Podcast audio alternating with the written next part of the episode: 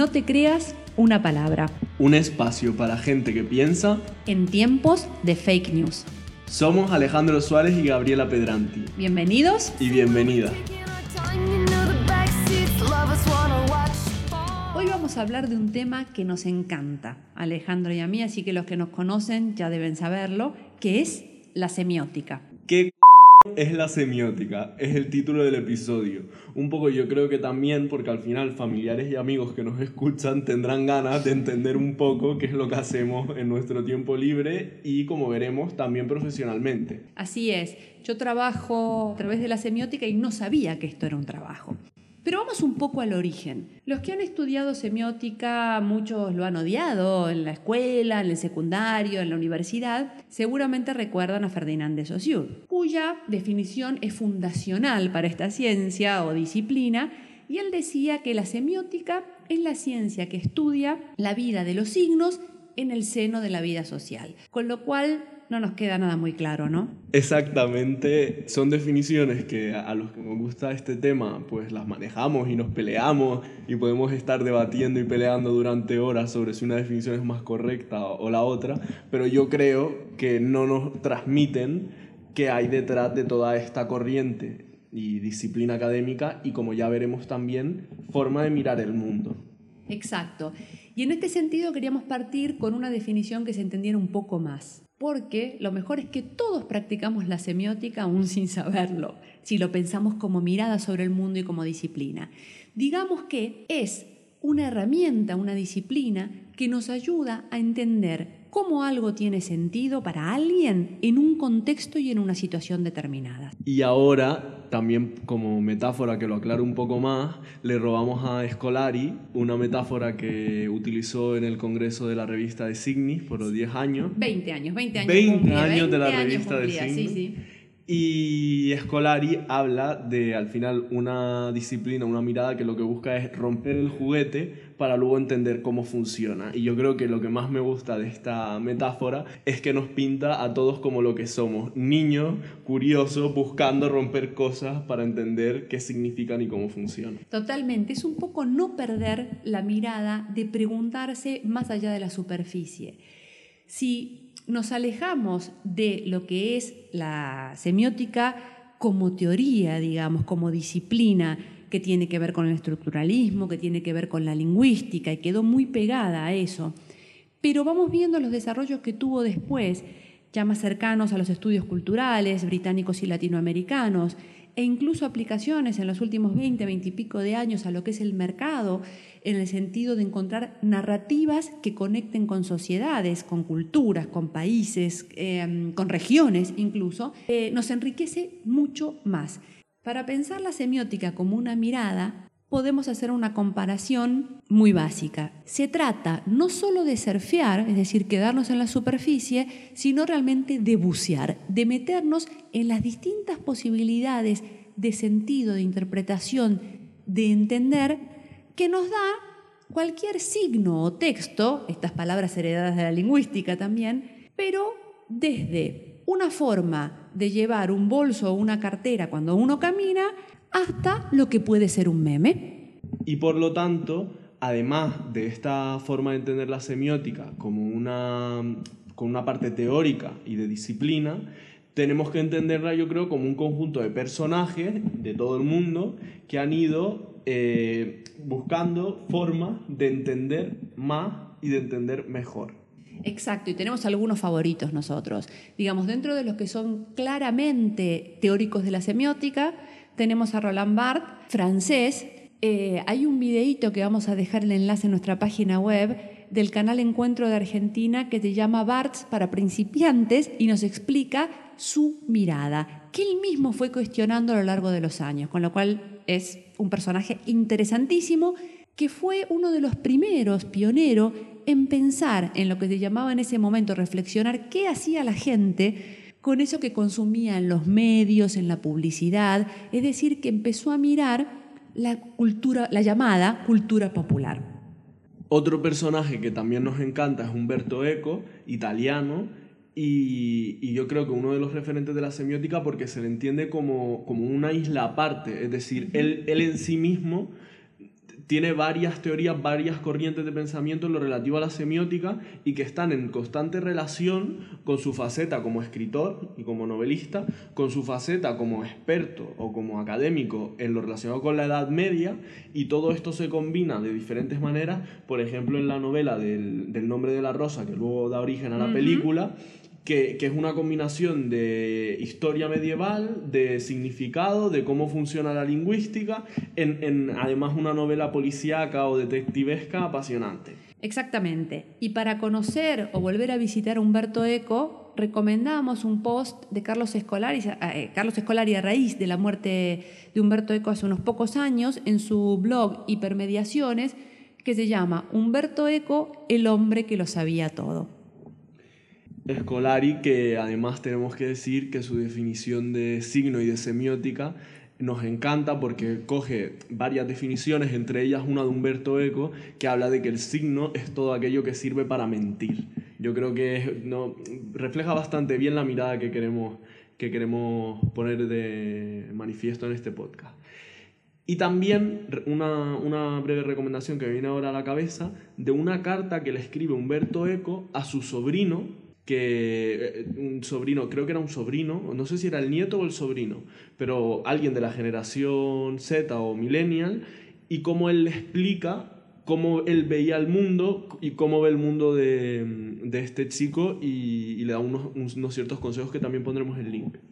Y una autora que nos parece muy interesante y que estuvo en boca de todos, fantásticamente sin saber de qué estaban hablando, a raíz de la Met Gala, espacio interesante para pensar las teorías de semiótica de la moda, que también son este, ricas y muy interesantes en función de cómo pensamos y expresamos, expresamos nuestras identidades, que es Susan Sontag y su famoso artículo Nota sobre lo camp. Es interesante y la mirada semiótica curiosa, como la querramos llamar, siempre implica también ir a las fuentes. Hubiese sido fantástico que más de uno, tanto de los invitados como de la gente que siguió la Met Gala, se hubiese leído el artículo esta Met Gala que nos, dejaba cuerpos como el de Kim Kardashian, que rompen la normatividad de, los cuerpos y de los cánones de belleza clásicos, eh, Harry Styles, que fue uno de, yo creo que los triunfadores de la noche, y sobre todo, que lo estábamos comentando al preparar este episodio, la batalla del sentido cómo empiezan a aparecer en eventos de este tipo memes, discusiones, eh, quiere representar esto, el cuerpo de Kim Kardashian es X, eh, ella sigue la belleza normativa, no la sigue. Siempre hay una batalla por el significado. Hace un rato decíamos que todos practicamos semiótica aún sin saberlo. Justamente el espacio del meme, que de hecho el CCCB tiene desde hace dos años un espacio que se llama Meme Fest, que habría que ir, yo no, no pude ir todavía, que es súper interesante porque ¿qué está haciendo el meme? Esto que decía Alejandro, lucha por el sentido, nos está diciendo esto no significa lo que tú has dicho, sino que significa otra cosa para retomar un poco el tema de los personajes que van rulando por el mundo, hay una novela que se llama eh, La séptima función del lenguaje de Laurent Vinet, no sé si lo he pronunciado bien con mi francés.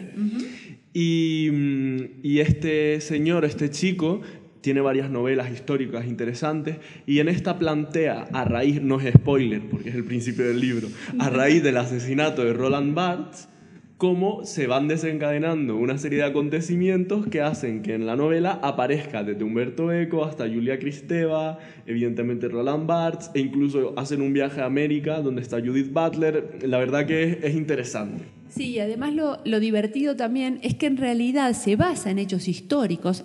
Barthes se murió porque lo atropelló una furgoneta, pero el tema es que lo plantean como un asesinato eh, planeado para robar, y vuelvo a decir, no es este spoiler, como, como bien decía Alejandro, para robarle sus notas sobre la séptima función del lenguaje, esbozada también por otro lingüista, pero que Barthes sí había entendido, a diferencia de todos los demás. Entonces, el saber, el descubrir, la curiosidad como forma de entender el mundo, hacen esto una novela divertidísima, ya si la tomamos como novela de detectives, pero también, o especialmente jugosa, digamos, para los que nos interesa la semiótica, la lingüística y las lenguas. Hay un capítulo digamos, eh, en la página 39 en la edición castellana, donde dos de los personajes principales, el profesor y un investigador de policía que no tiene la menor idea de qué es esto de la semiótica o semiología, se lo pregunta a este profesor y él pone en acción una mirada que podríamos considerar de detective. Es decir, que lee signos, que serían las pistas del detective, para llegar a un sentido global sobre la propia vida de este inspector que no le ha contado nada. Entonces, es muy interesante, muy divertido, un poco largo para leerlo aquí, así que los invitamos a, lo que, lo lean. Eh, vamos a introducir otro tema que es cómo la semiótica sale y no se queda solo en la literatura y en lo académico, sino que se aplica en el mundo profesional y en concreto en el mundo en el que nos movemos nosotros del marketing y la comunicación. Así es, como decíamos antes, ayuda esta perspectiva a conectar narrativas de marca con distintas culturas. Por ejemplo, yo no quiero expresar la idea de que es ser elegante, que es un concepto absolutamente abierto, diríamos desde la semiótica, un signo débil, porque está expuesto a la interpretación, es decir, que no fija un solo sentido, podemos pensar que para una chica de 15 años en Moscú en 2019 significa algo absolutamente diferente que para una chica de su edad en la misma ciudad en 1970, pero a la vez que para una chica de la misma edad en Barcelona en el mismo año. Y claramente pensar este tipo de cosas nos hace generar narrativas que conecten mejor, que tengan sentido como decíamos antes, para alguien en un contexto y en un momento determinados. Este caso yo creo que lo retrata muy bien, que es la elegancia en un sitio o en otro, pero aquí podríamos ir a algún caso más reciente y concreto para que también entendamos de lo que estamos hablando, que es por ejemplo el caso de la última campaña del corte inglés. La publicidad que ponía 100% madre y ponía unos porcentajes entre los cuales figuraban 0% de quejas, por ejemplo. Por lo tanto, imaginemos que el corte inglés decide hacer un análisis semiótico antes de lanzar su campaña para conectar mejor con, el público. En este caso, si alguien hubiese hecho un análisis de la cultura y de la comunicación, hubiese visto que ha surgido una gran narrativa y un gran movimiento que es el de las malas madres, en el que es un movimiento que surge y en el que luego se van implicando diferentes personas, influencers, periodistas, que lo van potenciando. Por lo tanto, notaríamos cuenta de que en España 2019 y sobre todo a lo largo de 2018 la idea de la maternidad y de que haya solo un modelo de maternidad se está cuestionando.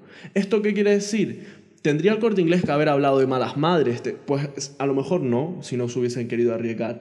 Pero simplemente poniendo en la campaña esta, esta mm, discusión o este debate social sobre lo que es ser madre, sin mojarse y sin, y sin hablar del concepto que ellos quieren, hubiesen conectado mejor, hubiesen puesto a dos madres con dos modelos de maternidad diferentes que se cuestionan la una a la otra y al final todas madres, eh, que bien todo, el corte inglés. Porque el gran problema aquí no es justamente lo que piensa el corte inglés, que es o no ser una madre, sino que proponga un solo modelo de madre.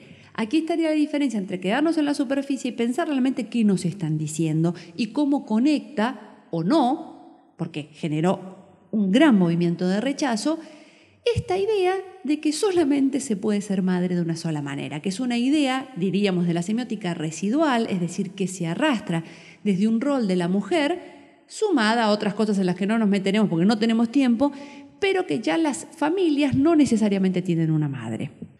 La semiótica aporta contexto y esto al final lo que permite es conectar mejor con el público, por lo tanto generar menos rechazo porque están hablando de algo actual, por el camino, que es la forma que a mí me gusta de verlo, mm, proponer narrativas más interesantes, que a la gente le interesa más, que pueden incluso eh, potenciar cambios en la sociedad que sean positivos y al mismo tiempo hacer que las campañas, como conectan mejor, sean más rentables.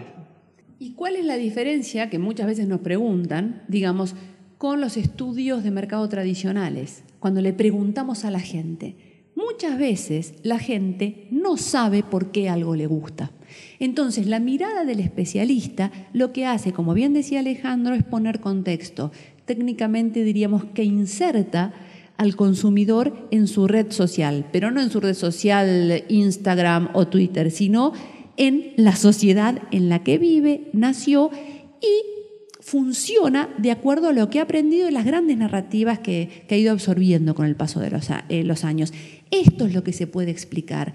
No solo el cómo, no solo el qué, sino fundamentalmente el por qué. Me gusta muchísimo que hayas acabado con esta pregunta, tu intervención, ¿no? El por qué.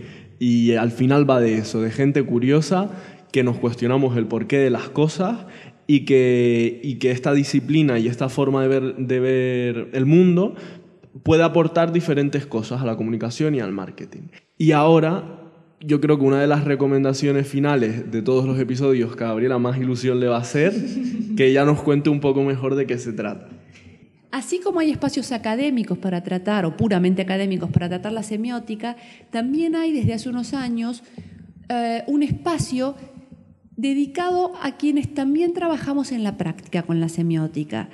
Esto surge hace ya unos 7, 8 años atrás, de un grupo de LinkedIn o LinkedIn creado por Chris Arning, eh, un semiótico o semiólogo aplicado inglés, que se llama Semiotic Thinking Group.